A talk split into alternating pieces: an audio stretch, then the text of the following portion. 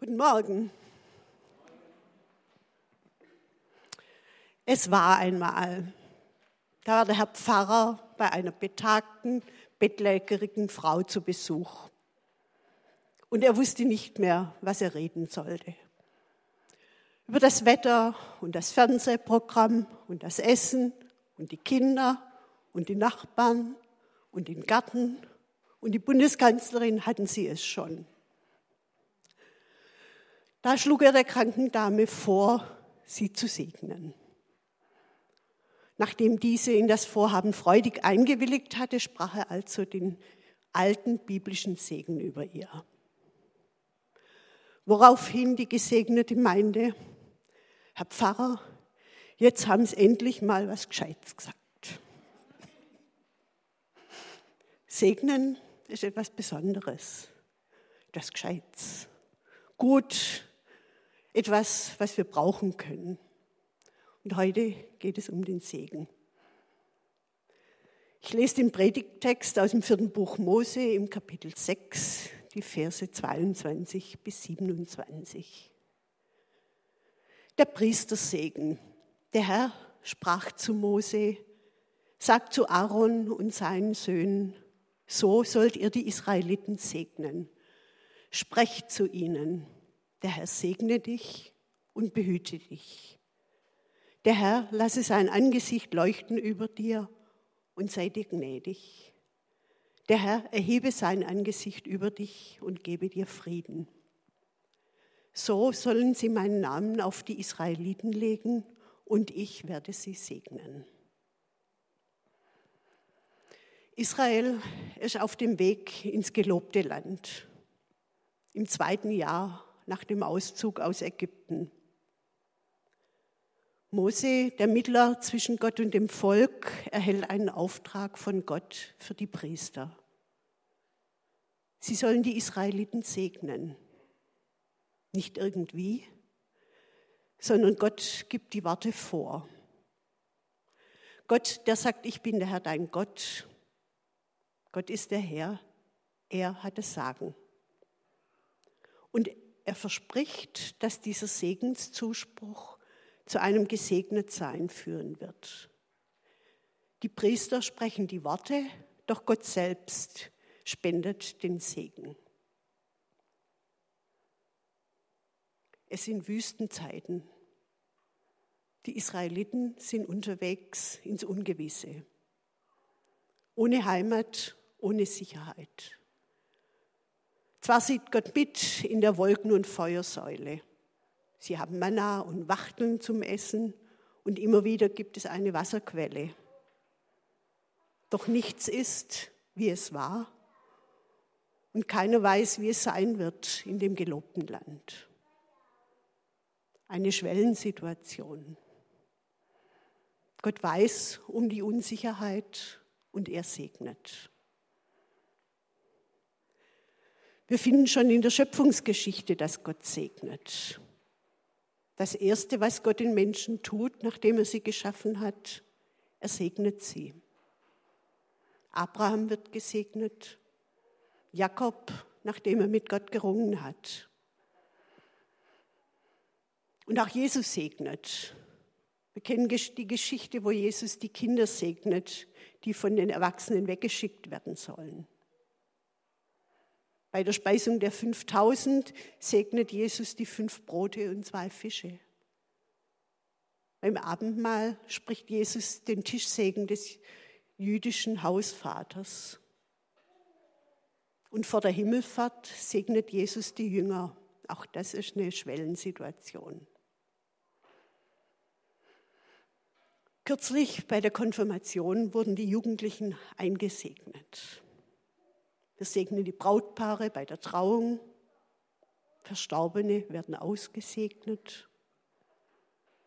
Und auch persönliche Segen bei der Übernahme eines Amtes oder bei einer Verabschiedung sind feste Bestandteile der christlichen Tradition. Wir segnen neue Elia-Mitglieder. Und der Segen beendet den Gottesdienst. Auch das ist eine Schwellensituation hinaus aus dem Schutz der Gemeinschaft in den Alltag. Schauen wir uns diesen Priestersegen genauer an. Der Herr segne dich und behüte dich. Mir fällt das Bild vom Hirten ein, der seine Schafe hütet, der ein Auge auf sie hat, der sie vor Wölfen schützt, der mitten unter ihnen ist, dass sie in Ruhe fressen und schlafen können. Und mir fällt der Vers aus dem Psalm 23 ein. Ob ich schon wanderte im finstern Tal, fürchte ich kein Unglück, denn du bist bei mir. Dein Stecken und Stab trösten mich. Gott geht mit in den Alltag, in die Beschäftigungen des Alltags, in die Situationen, denen wir da begegnen, in die Freuden, in die Sorgen, die Einsamkeit und die Zweifel. Gott ist dabei. Manchmal erleben wir seine Gegenwart ganz konkret und oft wird es uns gar nicht bewusst. In wie viel Not hat nicht der gnädige Gott über uns Flügel gebreitet, singen wir. Der Herr lasse sein Angesicht leuchten über euch und sei euch gnädig. Gnädig, Gnade. Hier ist zum einen Gunst gemeint, Wohlwollen, Wohlgefallen, wie Gott es in der Taufe zu Jesus sagt. Und Gott segne die Israeliten, obwohl sie gerade das goldene Kalb gemacht und angebetet hatten, weil er ein Gott ist, der zu seinem Bund steht. Beim Propheten Hesekiel gibt es eine Stelle, da blickt Gott zurück auf diese Wüstenzeit und sagt, aber das Haus Israel war mir ungehorsam in der Wüste. Da gedachte ich, meinen Grimm über sie auszuschütten in der Wüste und sie ganz und gar umzubringen. Aber ich unterließ es um meines Namens willen, damit er nicht entheiligt würde vor den Heiden, vor deren Augen ich sie herausgeführt hatte. Mein Auge blickte schonend auf sie, dass ich sie nicht vertilge ich habe mit ihnen nicht ein Ende gemacht in der Wüste.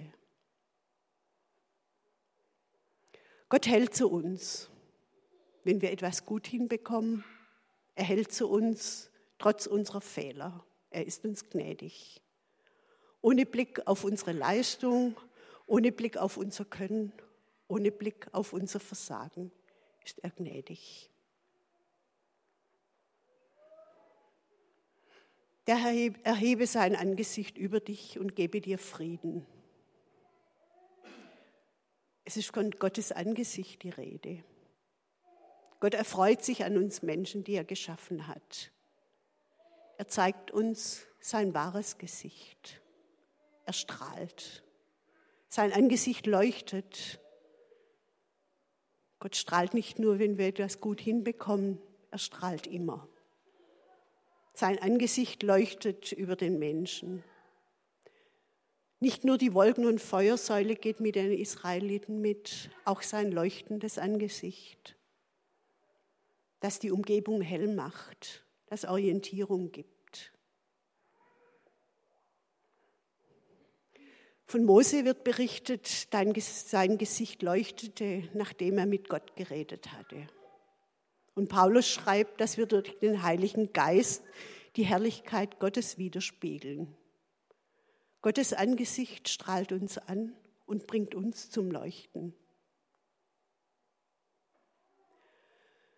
Gott erhebt sein Angesicht, er wendet sich den Menschen zu, er schenkt gezielt Aufmerksamkeit, richtet seine Augen auf uns, gibt uns Ansehen und so stiftet er Beziehung.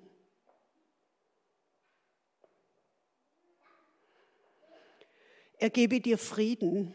In manchen Übersetzungen heißt es, er setze dir Frieden. Frieden wird von Gott bewirkt, in die Wirklichkeit gebracht. Frieden, Shalom, mein Teil, gutes Ergehen im umfassenden Sinn und versöhnte Beziehungen. Frieden ist mehr als die Abwesenheit von Streit oder Krieg. Und Jesus verspricht Frieden, der nicht von der Welt ist, der höher als unsere Vernunft ist. Gott bietet uns Beziehung an, damit wir mit anderen in Beziehung leben können und durch Vergeben und Versöhnen diese immer wieder gut werden können, dass Frieden sich ereignet. Mit der Verheißung vom Frieden endet dieser Segen. Frieden gibt es nicht ohne Gott. Dann aber ist Gottes Segen höchste Begnadung, das Leben vor seinem Angesicht. Nicht einfach eine anonyme Kraft, sondern Segen ist die Förderung des von Gott geschaffenen Lebens durch seine Zuwendung. Man kann auch sagen, es geht um die Solidarität Gottes und dem Menschen. Wer segnet, bekräftigt seine Verbundenheit mit dem Gesegneten. Im Segen reicht das Wirken des Schöpfers in die Gegenwart. So ist Segen ein Freundschaftsverhältnis mit Gott und das daraus erwachsende Heil.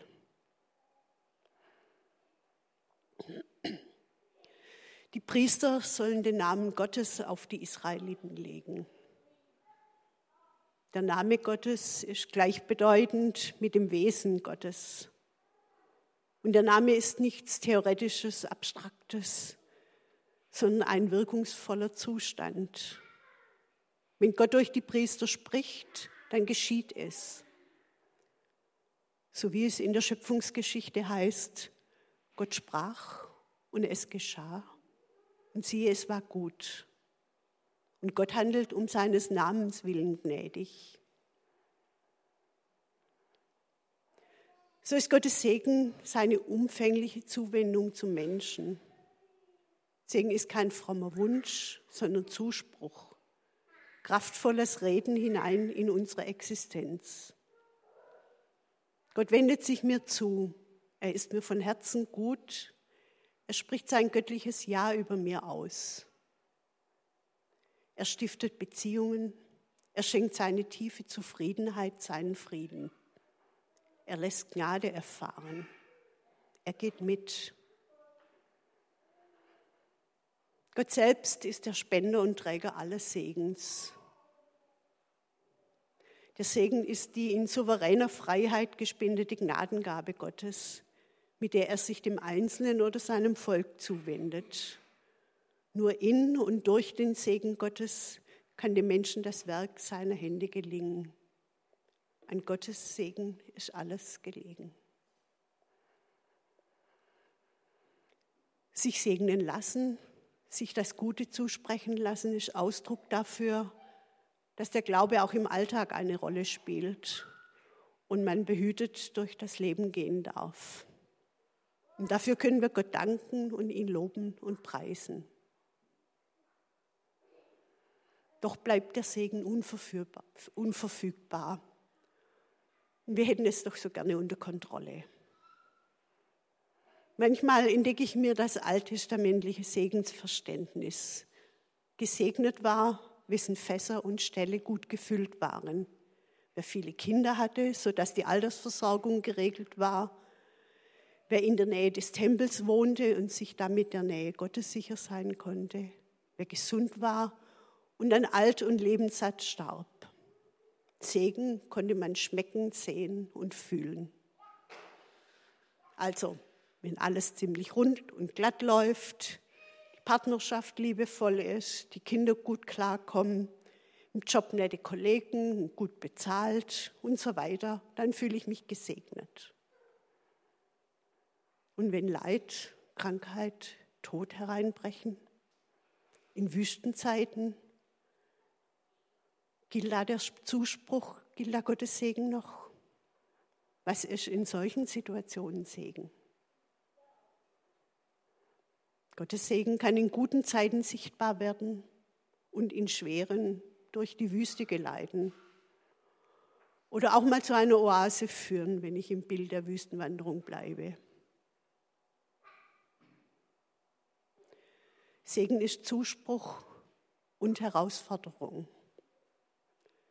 Gott spricht in unsere Wirklichkeit hinein. Vertraue ich ihm?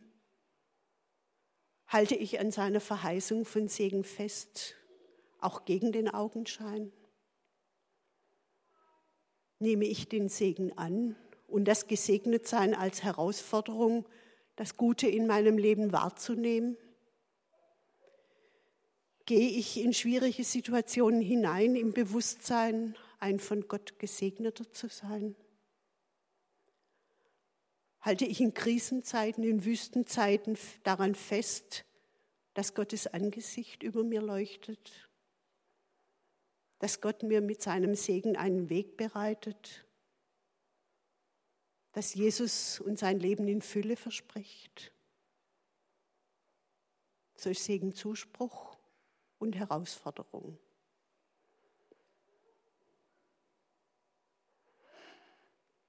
Der Segen im Alten Testament ist lebenserhaltend und lebensentfaltend. Segen ist Leben und Gedeihen. Seine Wirkung tut sich in Lebensdauer und Lebensenergie kund, auch in zahlreicher Nachkommenschaft. Aller Segen kommt von Gott. Er kann nicht abgelöst werden vom Handeln Gottes in der Schöpfung und in der Geschichte mit seinem Volk. Gesegnet sein bedeutet, dass die Gottesbeziehung den Menschen in seinem Daseinsbogen von der Geburt bis zum Tod umfasst. Sie schließt das Wachsen und Reifen, das Zunehmen und Abnehmen der Kräfte, das Genesen und Erholen, das Hungern und das Sättigen ein. Gesegnet ist der Mensch in der Gemeinschaft von Ehe und Familie bis in alle unterschiedlichen Formen des Gemeinschaftslebens hinein, seiner Arbeit, im Wirtschaftsleben mit allen Problemen. Klaus Westermann war ein Professor für Altes Testament in Heidelberg und er schreibt, die Besonderheit des segnenden Wirken Gottes bedeutet, dass es Gott nicht nur um das Heil des Menschen geht, sondern um den Menschen in der ganzen Fülle seiner Möglichkeiten und Bedürfnisse.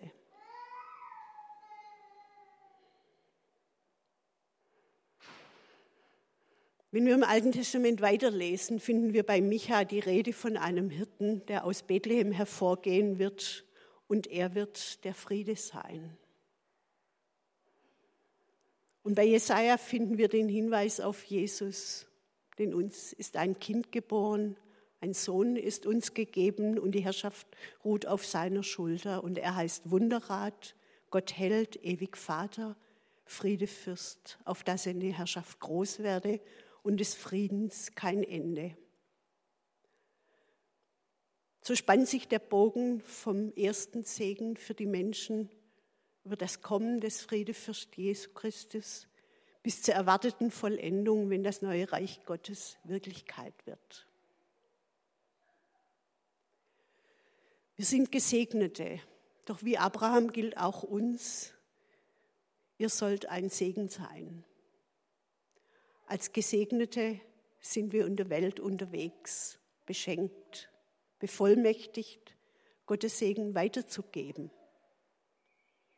Wir tragen den Namen Gottes in die Welt, den Namen dessen, in dessen Namen wir gesegnet worden sind, der seinen Segen in unser Leben legte.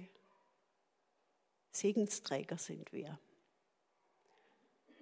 Und Menschen, die dem lebendigen Gott begegnen und von ihm gesegnet werden, werden anderen zum Segen. Menschen, die den Gesegneten begegnen, werden gesegnet. Als Priester und Könige sind alle, die zu Jesus Christus gehören, ausdrücklich aufgefordert zu segnen. Im ersten Petrusbrief nennt Petrus den Grund, warum wir segnen sollen. Er fordert die Christen auf, segnet, denn ihr seid dazu berufen, Segen zu erlangen. Segnen kann nicht in eigener Vollmacht und Autorität geschehen, nicht im eigenen Namen, sondern nur im Namen Jesu. Das wird auch durch ein Kreuzeszeichen unterstrichen, im Segnen geschieht im Namen Jesu Nee, der Segen geschieht im Namen Jesu, der am Kreuz für uns gestorben ist. Der segnet, ist nur ein Kanal, durch den der Segen fließt. Segen verändert Situationen und Menschen. Er verändert mich und die anderen. Wo Menschen einen Segen sprechen, hat Gott sie bevollmächtigt, so zu handeln. Segnen ist nicht Fürbitte, ist nicht Verkündigung, ist nicht Zusage von Realem an den zu Segnenden, sondern hat Verheißungscharakter und spricht von der Absicht Gottes, das Heilsgut zu gewähren. Deswegen auch die Formulierung, Gott segne dich. Hierin kommt die Gemeinschaftlichkeit des Segens zum Ausdruck. Keiner kann sich den Segen selbst nehmen. Keiner kann ihn aber auch geben ohne den Geber Gott, der ihn wiederum nicht gibt ohne den Segensprecher.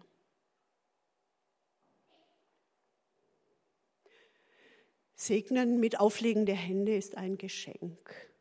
Diese Geste kann uns davor bewahren, Segen rein geistig, theoretisch zu verstehen. Gott bedient sich bei der Handauflegung eines Mittels. Denn die Mitteilung des Segens ist die Vermittlung des Segens.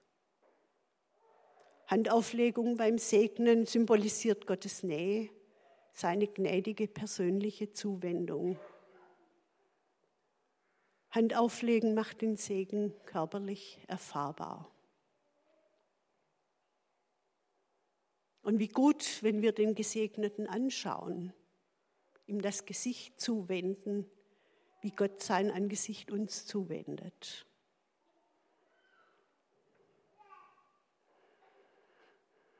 Warum einen vorformulierten Segen? Warum diesen Priestersegen? Fulbert Stefensky beschreibt es so. Ich will eine Segensformel und einen Segensgestus, der mir meine Passivität lassen. Ich möchte mich fallen lassen in die Bilder. Ich möchte mich einschmiegen in die wiegende Begegnung der Bewegung der Formel. Ich möchte also nicht gespannt und aufmerksam sein. Ich möchte nicht denken, nicht an dieser Stelle. Ich brauche einen Gestus und ein Wort, das ich kenne, das sich schon oft wiederholt hat, mit dem ich meine Erfahrung habe und das mir nicht die Mühe der Bewusstheit abverlangt.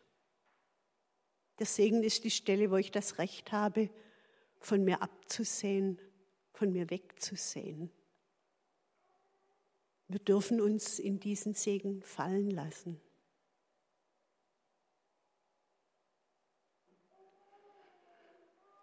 Wir können andere auch im Stillen segnen, in die Freundlichkeit Gottes zukommen lassen. Wenn wir Mühe mit ihnen haben, wenn es ihnen nicht gut geht, die Kassiererin im Supermarkt, die Stress hat, wir dürfen sie segnen.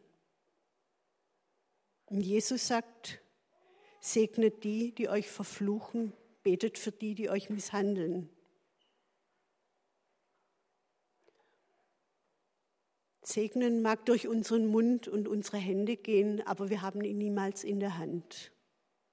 Es ist eine Kraft Gottes, die unverfügbar ist. Das ist gut zu wissen. Es schützt vor Hochmut. Anselm Grün sagt, wir sind nur ein Kanal, durch den Gottes Geist hindurchfließt, um die Menschen mit göttlicher Liebe und göttlichem Segen zu erfüllen. Aber wie Gott und sein Geist ist sein Segen unfassbar, unberechenbar, unerschöpflich, unkäuflich. Gott sei Dank. Übernatürlich, über unser Denken, Bitten und Verstehen hinaus, von Gott verheißen und geschenkt. Gottes Segen ist wie eine wohltuende Umarmung wie ein Geschenk, wertvoll, überraschend und unverdient, wie Sonnenschein nach einer langen grauen Winterzeit, ein Regenbogen nach einem Gewitter, eine sanfte Hand, die mich hält, auch in Wüstenzeiten. Segen ist wie eine Mutter, die sich über ihr Kind beugt und es anlächelt, zärtlich, freundlich, liebevoll, voller Anmut, Zuneigung und Erbarmen. So sieht Gott uns an, weil er sich freut, dass es uns gibt. Und es beginnt sich in uns etwas wiederzuspiegeln von seinem Angesicht, von seinem Segen. Segen ist etwas Wunderbares. Und Segen ist eine lebensfördernde Kraft, die Orientierung und Zuversicht schenkt. Eben etwas Gescheites. So sind wir berufen zu segnen und eingeladen, uns segnen zu lassen. Und der Friede Gottes, der höher ist als alle Vernunft, bewahre unsere Herzen und Sinne in Christus Jesus. Amen. Ihr seid jetzt eingeladen, euch gegenseitig zu segnen. Zu zweit oder zu dritt, wie es eben gerade aufgeht. Fragt den anderen, ob ihr die Hand auflegen dürft und schaut ihn an beim Segnen. Den Text findet ihr nochmal auf der Leinwand und danach werden wir dann das Vaterunser beten. Also steht auf, seid mutig